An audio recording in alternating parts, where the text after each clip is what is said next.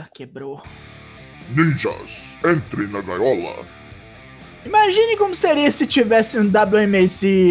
Traps, traps, traps. Sou o Douglas Vingo do Four Corners Wrestling Podcast. E excepcionalmente hoje, no lugar de Lucas Alberto, trago a vocês o que rolou no AEW Dynamite de 9 de dezembro em 10 minutos. Acho que 10 minutos. Licença, tô entrando.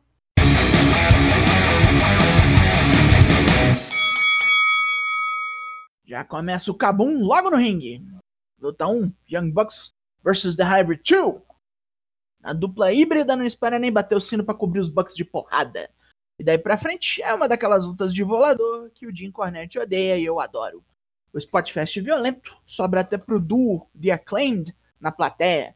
E a piração é tanta que Matt Jackson machuca a perna. Com isso de desvantagem, várias chances de pin surgem para Angélico e Jack Evans. Mas no fim das contas, Angélico come um Super Kick Party e depois é eliminado pelo BTE Trigger. The Acclaimed surgem para tirar satisfação pela porrada que tomaram, mas Frankie Kazarian e Christopher Daniels da SCU cortam na canela. MJF aparece no backstage e corta uma promo sobre como seu dedinho tem mais talento que Orange Cassidy. Mais uma daquelas promos do Darby Allen, onde ele desta vez está fazendo um teste de Rorschach, mas as manchas assumem a forma de Rick Starks, Will Hobbs e Sting. Bom, cada um vê uma coisa nesse troço, né? Não é igual para todo mundo. Cody Rhodes, Arn Anderson e Tony Schiavone sobem no ringue para discutir o acontecimento da semana passada. Mas antes que prossigam, o protagonista de tal acontecimento, Sting, aparece e aparentemente agora ele faz nevar. Arn sabe que ele tem planos e prefere sair do ringue por agora, para não se meter. Sting, gente fina pra caralho, dá um abraço no Chavone, pede para que ele grite seu nome. Tá bem em casa, boneco, olha lá. Cody dá ele boas-vindas e diz que esperou praticamente a vida toda para dividir um ringue com ele. Mas o Sting não veio por Cody. Tem algo bem familiar na EW para ele, diz o ícone, enquanto olha para Darby Allen na plateia. Ele assinou com a IW, pretende ficar aqui um bom tempo, mas os seus planos são particulares. Ele deixa o Cody no ringue com um te vejo por aí, garoto, pra lá de cretino. O time Taz surge para fazer pouco do momento Sting e apresenta Hulk, o filho de Taz, como novo membro, esse que estava treinando com o Cody na Nightmare Factory, né? Agora, não mais, foi lado de papai. Luta 2: Varsity Blondes vs FTR. Uma luta muito avacalhada pelo comercial, Dex e Cash levaram um bom pau do Griff e do Pillman Jr., que chegaram ali bem perto de ganhar ao menos uma vez. Mas um vacilo do Pillman é recompensado com um Brainbuster do Dex Hartwood e um Goodnight Express logo em seguida. Mas foi bom combate, uma belíssima exibição dos Varsity Blondes. Depois da luta, o FTR vai casar com fusão com Jurassic Express e eu não sabia que eu queria isso, mas agora eu quero. Alex Marvez fala com Hangman Page sobre sua luta semana que vem contra Private Party e o Matt Hardy. E o Cowboy ainda não tem parceiros. Johnny Hang e Alex Reynolds da Dark Order se prontificam. E mesmo relutando, Hangman acaba aceitando a ajuda. Mas ele não vai entrar para Dark Order nem nada. Não, não. Não, não. Não vai acontecer. Luta 3. Preston 10, Vance versus Dustin Rhodes. Comecinho turbulento ali com os dois se espancando. E até o Sr. Bailey, Aaron Solo, toma uma paulada do número 10 narizinho de platina. Ao subir no ringue, Vance toma um lariate bruto, mais outro. E o natural fecha o caixão com um bulldog bruto. Evil e o resto da Dark Order surgem para fazer pouco de Dustin, através de elogios de duplo sentido. E o mascarado do mal diz que Dustin pode finalmente atingir o seu potencial máximo, unindo-se à organização como número 7. Seven. ah, meu pai! Ivon Uno leva um tapão, mas deixa barato. Quando Dustin entender o que ele entende, vai implorar por essa ajuda. Tony Schiavone media um papo entre Brandy Rose e Shaquille O'Neal, onde as coisas degringolam por causa das atitudes de Jade Cargill, que nem lutou ainda e já arrumou uma zona do cacete. Shaq disse que gostaria de ver as duas resolvendo no ringue.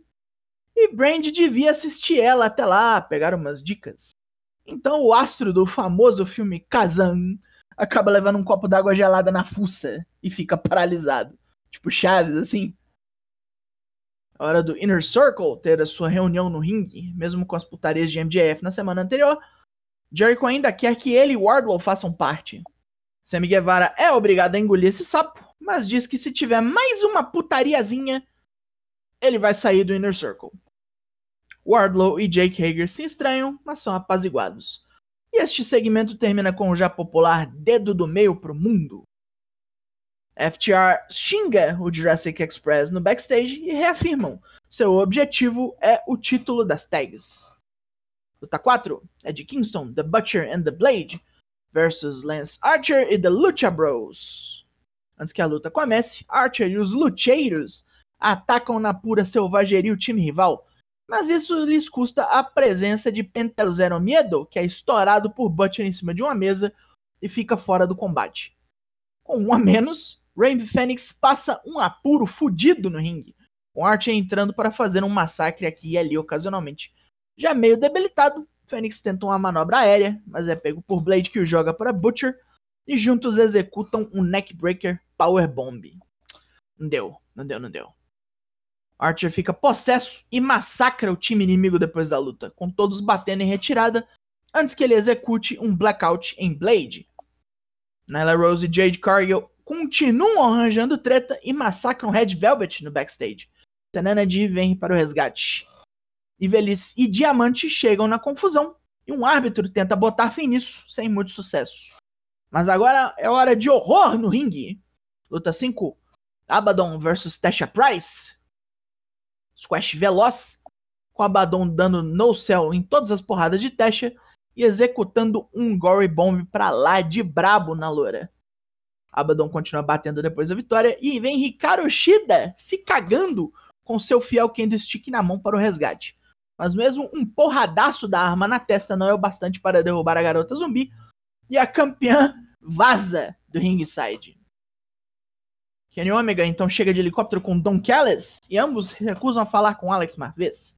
No ringue, mais uma vez o rodeio que fizeram ali no Impact Wrestling terça-feira. O campeão falou, falou e não disse nada. E só diz que Moxley foi trouxa de cair no plano dele, um plano de anos sendo preparado. Goodbye and good night. Bang! Mas o programa ainda não acabou, não. Main Event. Luta 6, Orange Cassidy vs MJF pelo Dynamite Diamond. MJF já vem nervoso. Bate em Cassidy enquanto ele tá tirando a jaqueta, quebra os óculos escuros do magrão. Chegam os Best Friends para ficarem de olho nas possíveis putarias do Inner Circle, mas não adianta muito. Cassidy erra um Orange Punch e ferra a mão no corner dando a MJF amplas chances de descer o sarrafo. Nem a presença dos Best Friends que já estavam ali, nem a do Brandon Cutler e nem a dos Varsity Browns impede o Inner Circle de interferir e zoar o barraco todo. Todos eles têm chance de bater bastante no suquinho, que ainda consegue reagir perto do fim, enfiar dois Orange Punches com a mão, com a mão ferrada, força total, na tentativa de pin, o Wardlow bota o pé do patrão dele nas cordas e tudo é anulado. O ringside vira um campo de batalha caótico do cacete. E isso dá a chance a ele, Miro, correr e matar Cassidy com clothesline. O MJF quase morto, aproveita, deixa e pina. O programa termina com Keep Sabin e Miro trucidando a segurança, felizes ali porque estragaram o rolê do Orange Cassidy. Essa senhora! Quatro horas de programa que pareceu isso aqui, mas quatro horas boas, vejam bem.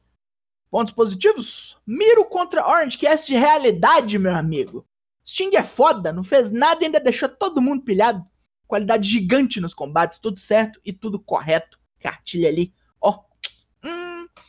Pontos negativos? O aumento da presença feminina no programa veio com o preço de incluir a Brand Rhodes no rolê.